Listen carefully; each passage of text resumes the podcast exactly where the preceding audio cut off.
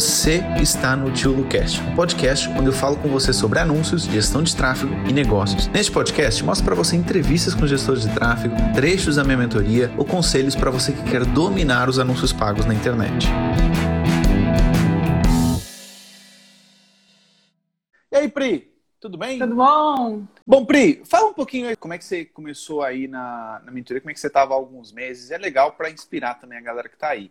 Fala um pouquinho, é. Pri, como é que você estava há alguns meses, os medos que você tinha. Conta aí um pouco. É, quando eu entrei na mentoria, eu não tinha nenhum cliente.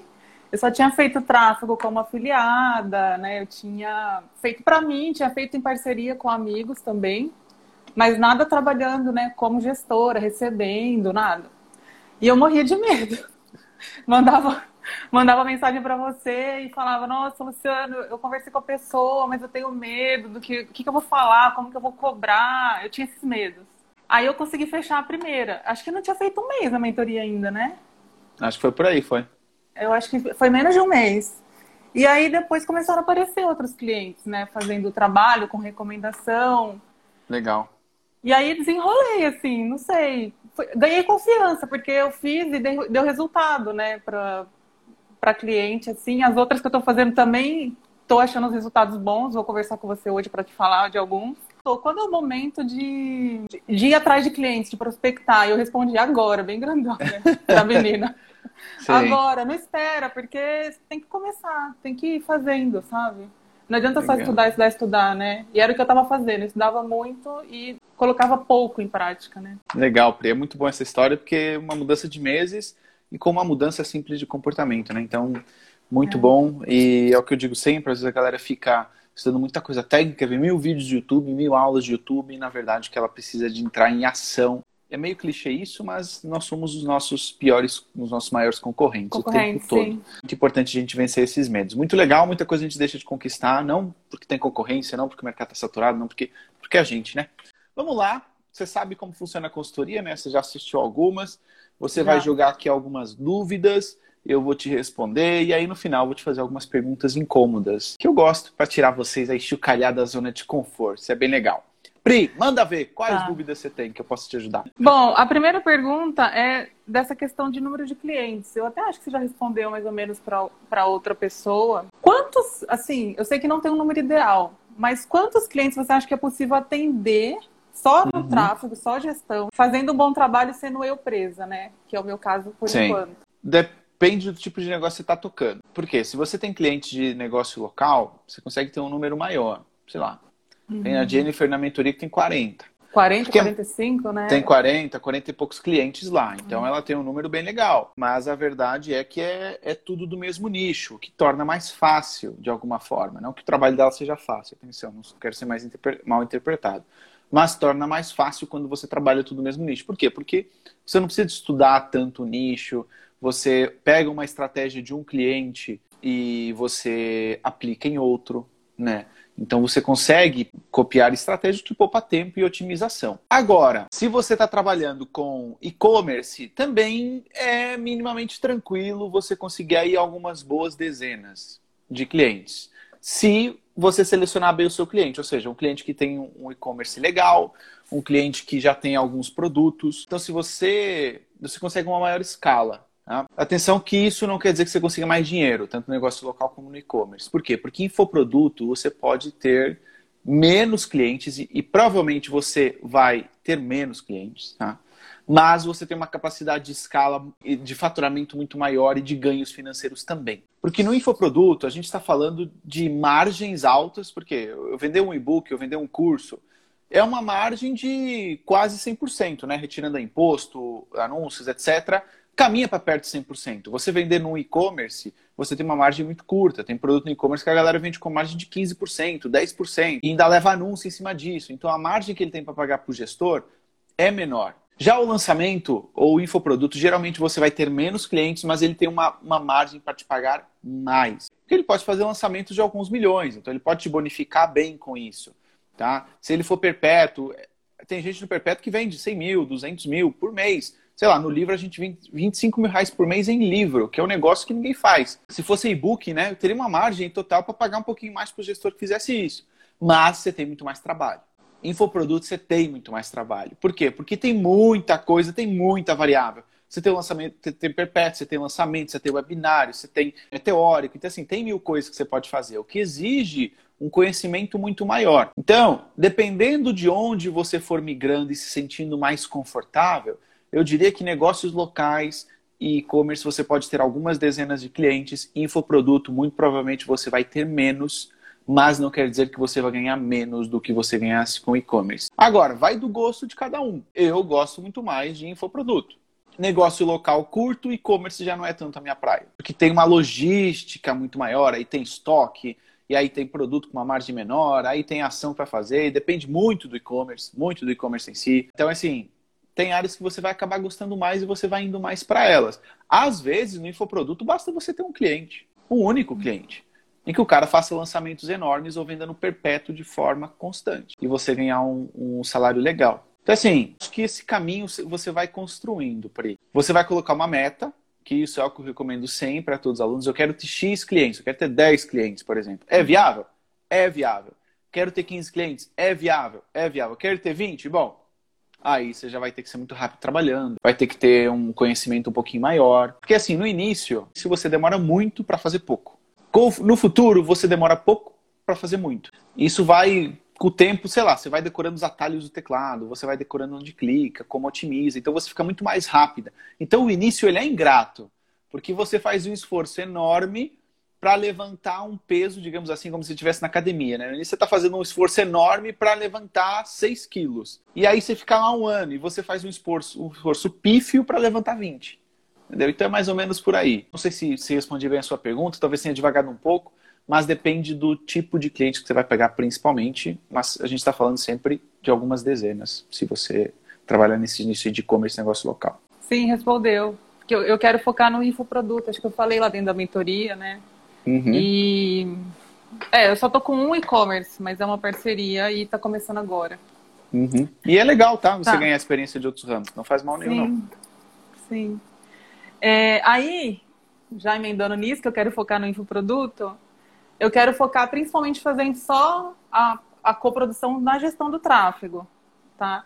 Aí, o que, que, é, que, que você acha importante de eu olhar no expert, nas redes dele, em tudo, para eu aceitar o trabalho, assim, o que, que ele tem que ter, o que, que eu tenho que ver antes para não, não ir mal, além Legal. da produção de conteúdo. Primeira coisa, você tem que ver se ele tem. Quando você conversar com ele, veja se é uma pessoa que tem os mesmos valores que você, de alguma forma. Deixa eu te dar um exemplo. Imagina você vai falar com um expert, você parece uma pessoa calma, tranquila. Mas você vai falar com um expert que é todo ansioso, todo nervoso, todo vendedor, e você não bate o perfil, entendeu? Então já, já aí já é um, eu vou muito pelo feeling também. E assim, é interessante. Quanto mais eu acredito no meu feeling, mais ele vai dando certo. Veja o seu feeling depois da reunião. É um pouco abstrato de conseguir mensurar isso, mas, pô, eu curti a pessoa, falaria horas com ela ou não? É alguém que, putz, nunca mais acabava essa reunião, mesmo que sendo a primeira. Porque você vai ter que falar horas e horas com essa pessoa. Então é legal que você curte, curta falar com ela. Ache uma pessoa legal, inteligente, que você se identifica. Tá? Esse é um ponto importante. Segundo, o expert ele tem que ser uma boa pessoa passando conteúdo. Então analise nos vídeos dele se ele é claro, se você mesmo não sendo da área, você consegue entender aquilo que ele está falando. Então ele ser claro e ser um bom comunicador é determinante, porque você pode fazer o melhor tráfego do mundo para o melhor produto do mundo. Se o cara é um comunicador ruim, você não vai conseguir vender. Depois você vai achar que você fez um tráfego ruim. Obviamente, as pessoas evoluem com o tempo, tá? Pode ser que o expert vá melhorando a comunicação dele com o tempo. Mas se for muito ruim, você vai ter que demorar muito tempo para ficar muito boa. Esse é um detalhe importante. Uh, outro detalhe importante, você perguntar para ele onde é que ele quer chegar. O que, que ele quer? quanto é que ele quer faturar por mês, ou quantos alunos ele quer ter, ou por ano. Por quê? Porque você consegue fazer uma conta rápida, o seu potencial de ganho com esse cliente. Porque vamos imaginar que você vai receber, sei lá, 15%, tá? Para você fazer o tráfego. Se o cara quiser fazer 100 mil por ano, significa que você vai ganhar no máximo 15 mil por mês. Pô, isso dá um pouco mais de mil reais por mês. Será que vale a pena o trabalho? Entendeu? Esse é um ponto importante. Então, onde é que ele quer chegar? Essa pergunta é determinante.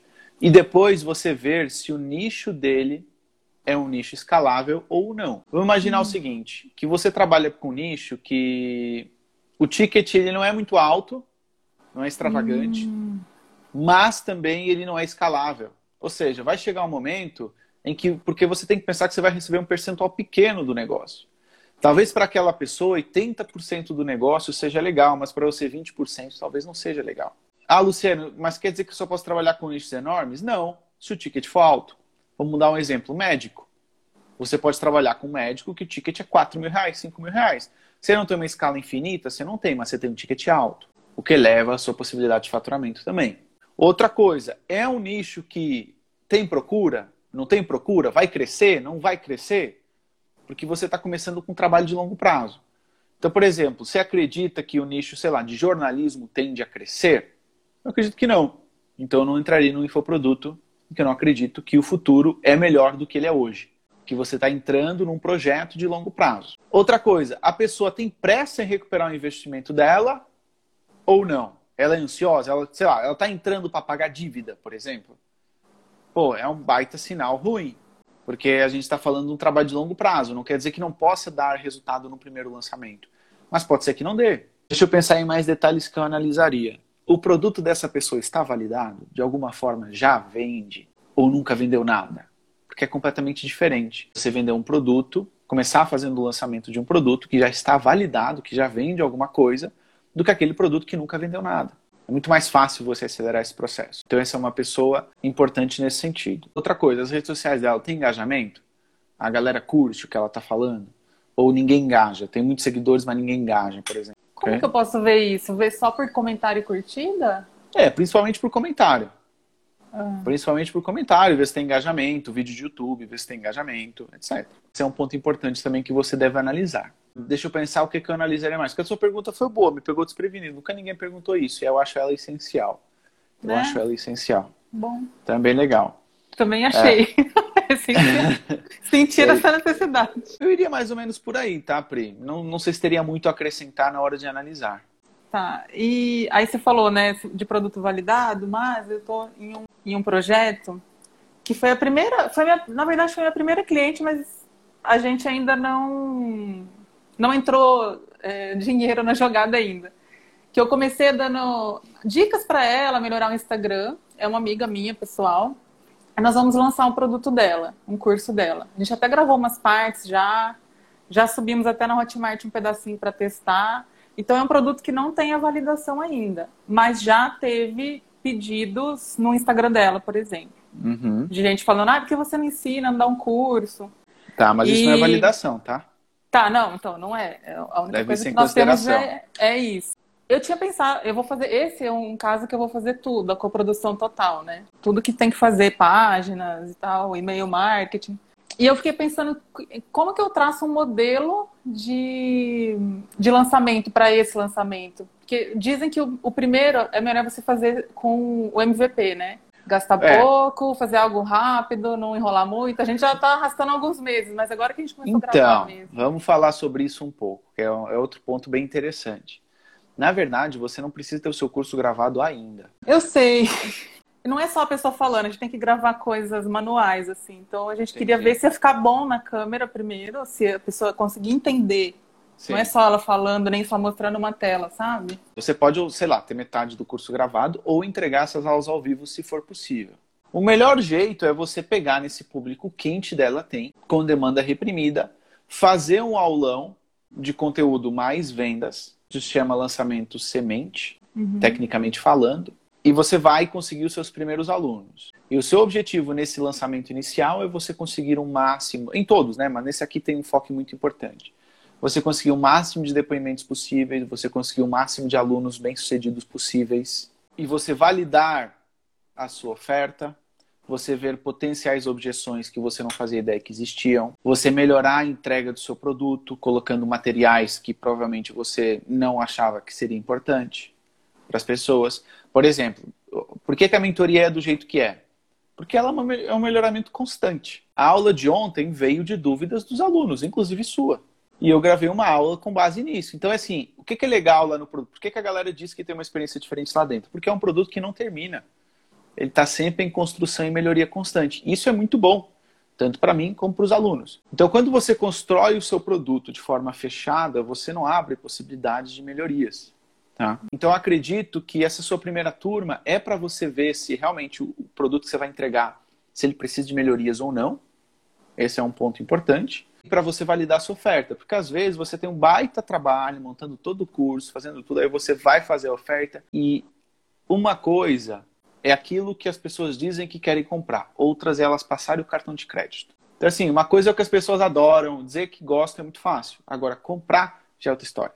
Aí entra na, na segunda parte de, desse lançamento, como precificar. A gente Legal. até falou do, do, do, preço hoje, né? A gente fez uma reunião hoje, conversou sobre isso. Mas eu fico com um certo receio, por ser o primeiro lançamento, e a gente não pode lançar com um preço que depois a gente tenha que regredir. Eu acho que isso pega muito mais mal do que uhum. a gente uhum. aumentar depois. Então a gente fica. Eu falei, vou perguntar. Como eu precifico um, ah. um infoproduto, né? Um, um eu vou te dar uma estratégia bem legal para isso. Essa pessoa ela tem visualizações nos stories? Tem, mas ela a produção de conteúdo está baixa. Foi até a nossa reunião foi para isso, para a gente planejar uma produção de conteúdo, para produzir um tempo, para depois a gente marcar o lançamento. Tá. Seguidores okay. são 2.600 que ela tem, não, são, não é um exagero, né? É, são, é, é, pouco, vai. Mas assim, a gente quer testar. Tá, ok. Vou é. te dar uma estratégia que você pode fazer. Ela vai postar nos stories dizendo o curso é de quê? É, pães artesanais de fermentação natural.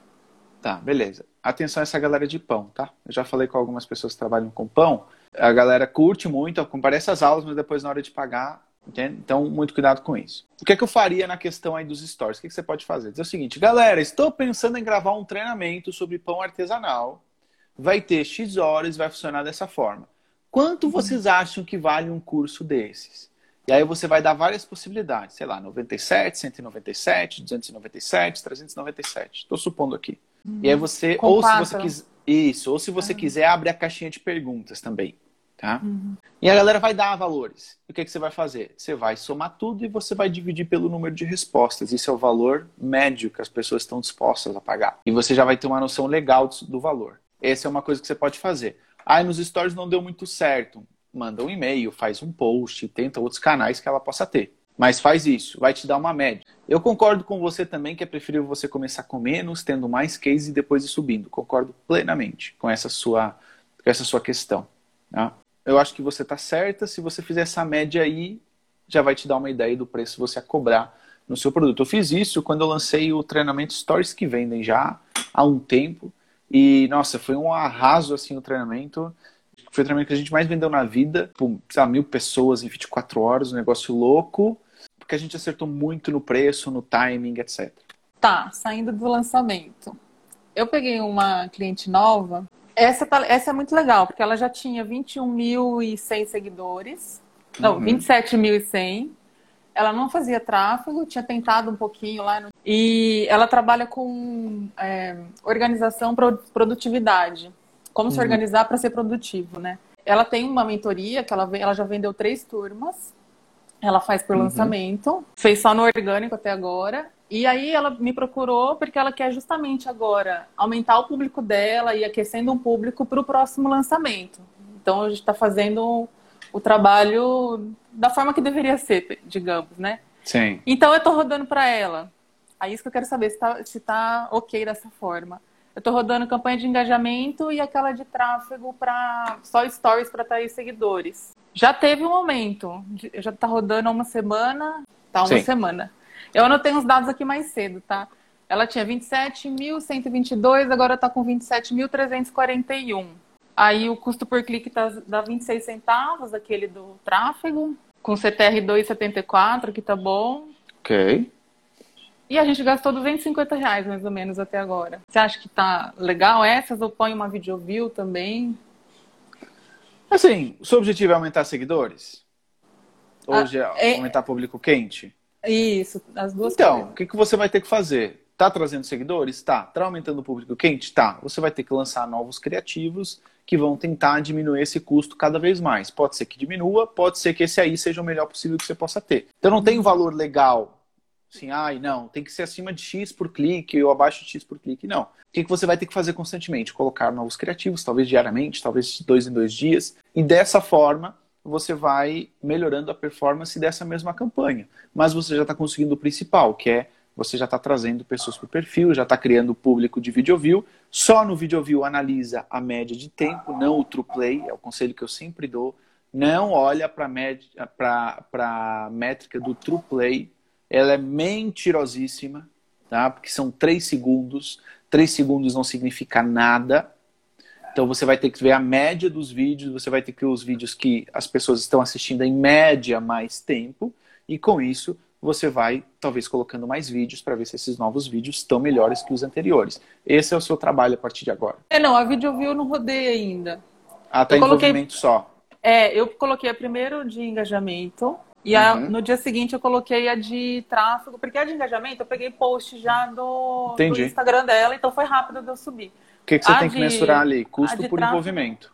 Custo por envolvimento ah, tá. o tempo é, todo. Um, é, tá um centavo. Começou com dois, baixou para um. Legal. É, é difícil tá, você tá conseguir legal. menos que um centavo, mas não é impossível. Então vai e é. testa novos anúncios. Eu sei, a minha primeira cliente está 0.03. Então, pois é. É bem é baixo. para descer. E nessa questão da, da própria campanha de engajamento, o, o total de engajamentos não seria a soma das reações, comentários, salvamento, compartilhamento? Porque não bate essa soma. Não é, Então, né? nem tudo, nem, nem, nem sempre, nem sempre. O cara clicou para ampliar a foto já é um engajamento. Porque, olha. vários detalhinhos aí, vários detalhinhos aí. Ah, se ele clica para ler mais a legenda, esse Exatamente. tipo de coisa. Conta. tudo ah. conta como envolvimento. Ah, porque, nossa, tem 20, 21 mil Sim. envolvimentos. Mais reações: 615, um comentário, 37 salvamentos, 10 compartilhamentos. Está longe de dar mil. Tá. Entendeu? Aí eu fiquei assim meio Sim. confusa. Isso tá. conta também. Mas essa eu, eu tenho orçamento, ela tá para rodar mais, então acho que eu vou colocar video view também. Ou não faz sentido testa. colocar video view além do engajamento? Não, faz sim, testa. Vê se, tá. dá, vê se dá um resultado legal. No público de video view, é, na hora de considerar os vídeos, vídeo, sim. por exemplo, de 15 segundos, se eu vou fazer os 50%, não vale a pena colocar. Ou? É, de 15 segundos você tem como métrica talvez os 95% de visualização para tá. você acompanhar, não 50%. Uhum. Aí, é uma pergunta que eu não sei nem se foi na mentoria que eu vi que surgiu, ou se foi em outro lugar que eu vi. É, eu vi gente falando que está testando. Acho que foi na mentoria, alguém que foi comentário, que já testou, que estava testando alcance para remarketing, ao invés foi de conversão. A Verônica. Ah, você já testou? Eu queria saber isso. Então, eu não sim, acho sim. legal. Eu não ah. acho legal, mas vale o teste. Mas eu não acho legal, não. A de alcance você acha legal rodar naquelas de lembrete, Isso. Da, né? Tá, aí eu tinha sobre e-commerce, mas o e-commerce, isso daí você vai me puxar, me falaram que eu sou aluna mais aplicada, mas esse eu vou levar pro chão de orelha, porque eu não vi todas as aulas de Google ainda. Eu vou fazer uma pergunta que pode ser muito, muito, muito básica, muito parva, né? Para campanha só de rede de pesquisa, Sim. é melhor rodar, é melhor não. Você prefere começar testando tráfego e depois conversão ou testa direto conversão para o e-commerce? no, no Google? Não, se, é venda no e-commerce, vai sempre para o objetivo lá de conversão. Conversão, de, de compra. Facebook. Sim, vai de compra. Sim, sim, sim. E aí, no o funil, a gente vai montar pelo Face Ads, né? Sim. Esse é um que eu peguei já em andamento. Esse, esse no caso, eu peguei que é uma parceria, né? É, é cliente de outra pessoa e eu vou ajudá-la só na parte de tráfego. Ela faz outros, outros trabalhos com essa cliente. É, já tem campanha rodando, tá como tráfego na rede de pesquisa, uma, Hum. E tá, tem duas de tráfego rodando com o público do site, de cliques no link. E eu estava falando para ela da gente montar um funil fazendo com visualização de vídeo, contando um pouco da marca, da história. Tem um vídeo que a própria Sim. dona tá falando. Faz sentido fazer assim, né? É, são coisas criar... diferentes, tá? Rede de pesquisa, você não pode ir com a cabeça do Facebook e do Instagram para o Google. Não, eu digo fazer isso no Facebook. Ah, para eu, eu, criar Não, um funil okay. no Facebook. Com certeza, com certeza. Anúncio de visualização de vídeo, depois campanha para a galera que visualizou esse vídeo, mas sempre focado em conversão. Sim. Aí, aqui faz sentido, por exemplo, como não tem vendas ainda no Facebook Ads, colocar. Mas conversão... já tem no Google? Já tem de outros Também... canais? Não. Ah, deve ter direto dela lá. Mas no, tá. no Google também não tem. Eu peguei agora okay. faz dois, três dias assim que eu tô olhando essas Entendi. campanhas. Eu, tá. eu, criei públicos novos lá no Face, mas eu ainda não. Como eu não recebi material ainda de criativo, então eu não subi, eu só tô começando a pensar na estratégia, desenhar e discutir com essa parceira. Legal. Aí a de conversão, faz sentido fazer daquela forma. Primeiro conversão para page view, depois para checkout, depois compra. Isso. Eu, tô eu tô perguntando e respondendo. que bom, mas você tá. Mas ó, ô Pri, olha o um negócio louco. A maioria das pessoas paga mentoria não só para aprender. Tem uma galera que sabe menos tecnicamente para aprender, mas eles pagam para outra coisa, para eu confirmar o que eles vão fazer. Para mim foi. É. Exatamente. É mais por aí, entendeu? Principalmente aquela galera que já assiste muita aula, que já vê muita coisa. Não, e eu vou falar assim, eu como aluna ali, não só esse empurrão direto de você, mas eu acho que o grupo de pessoas ali com a mesma mentalidade, não é só querendo as mesmas coisas, mesmos objetivos, a mentalidade também. Sim. Assim, empurra demais, assim, porque você vê o resultado do outro, você vê o erro do outro, o comentário do outro, isso daí para mim também ajudou Sim. demais mesmo, ajudou demais. Olha, eu acho que eu acabei minhas perguntas. Uhum. Até uma, uma, outra pergunta que eu tinha era da questão de, de falar sobre escala de infoproduto e, e produto físico ou serviço, né? E, Sim. Mas você respondeu na primeira, né? Que o, o infoproduto, além da margem ser maior, ele é mais escalável. Em, em volume de vendas, né? É, Sim, em volume, volume de, de, vendas, né? Acho que é isso. Alguém Legal. tem uma pergunta? Eu tenho agora, várias para você. Várias para você, várias para você. Várias. Com quantos clientes você tá? Então, eu fiz essa conta aqui, porque toda vez eu respondo isso lá na mentoria, parece que eu tô mentindo, né? Porque eu falo, ah, eu consegui cliente novo. Mas, ó, eu fiz a conta, eu considero seis agora. Que são. Legal. Que eu tô rodando campanha. Três, aí essa quarta do e-commerce, então quatro. Sim. Um que é aquele lançamento que eu fiz. Sim. Que eu fiz só o tráfego. E a sexta eu considero essa parceria de a gente fazer o lançamento do zero, do produto legal, do zero. Legal. Sim. Não considero só tá... o que, que, que, eu tô ganhando, eu tô considerando o que eu tô tendo Mas de que você pode ganhar, né? Você pode Isso. ganhar. Seis em três meses, né? Isso dá uma média aí de dois, dois projetos novos por mês. Legal. Até quando se você quer ir? Você falou de ter metas, né? O Sim. ano passado você colocou no começo do ano as metas para Coloquei um post para a galera traçar as metas. É, eu coloquei 10 lá nas metas. 10. Mas é uma, algo que depois que eu fizer os primeiros lançamentos, eu vou repensar, justamente pelo que você falou. De repente, você pode ter menos clientes que façam os lançamentos grandes Sim. e tenham um volume maior de, de faturamento. Pode, mas para já, enquanto você não encontrou os grandes, você vai. Não, minha meta, minha meta era os 10, mas eu hoje eu vejo que se fossem assim, Sim. igual os quatro, sem os lançamentos, eu conseguiria Sim. ter mais de 10. Sim, ok. Eu okay. conseguiria ter mais de 10, né? E o que, que você vai fazer com essa vida depois, quando você tiver os 10? O que, que eu vou fazer? É. Você vai continuar em casa? Você quer viajar? O que você quer fazer? Para que, que você quer os 10? É a pergunta principal. Eu quero. Agora é pergunta sei, incômoda. Sei, tiver, você teve 40 minutos me fazendo perguntas. Agora eu vou fazer Deixa uma pergunta incômoda. Se... É, não é que eu não fosse uma pessoa que trabalhar. Eu sempre trabalhei, mas eu não gostava. Sim. E agora eu gosto.